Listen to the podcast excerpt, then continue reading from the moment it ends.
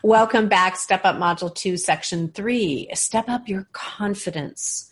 So excited for you to have this information in this section.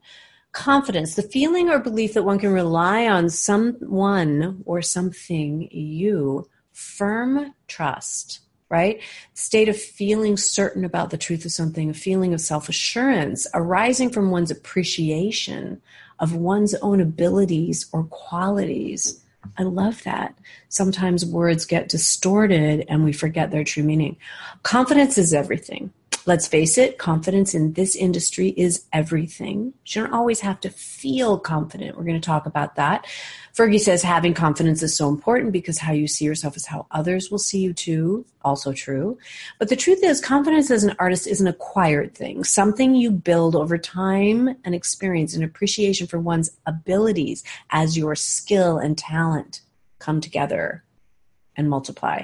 It takes action, as we discussed in Module 1, to build confidence, and it takes mindset. One that thinks in your favor, raising the voice on the voice that praises and lowering the voice on the voice that scolds. And that, that thinks positively about you and your music and career, as we're learning today. Here are six steps to an unshakable confidence. Number one, Action creates confidence, as we learned in Module 1. Nothing builds confidence like accomplishments. Perform tour every chance you get. Inaction breeds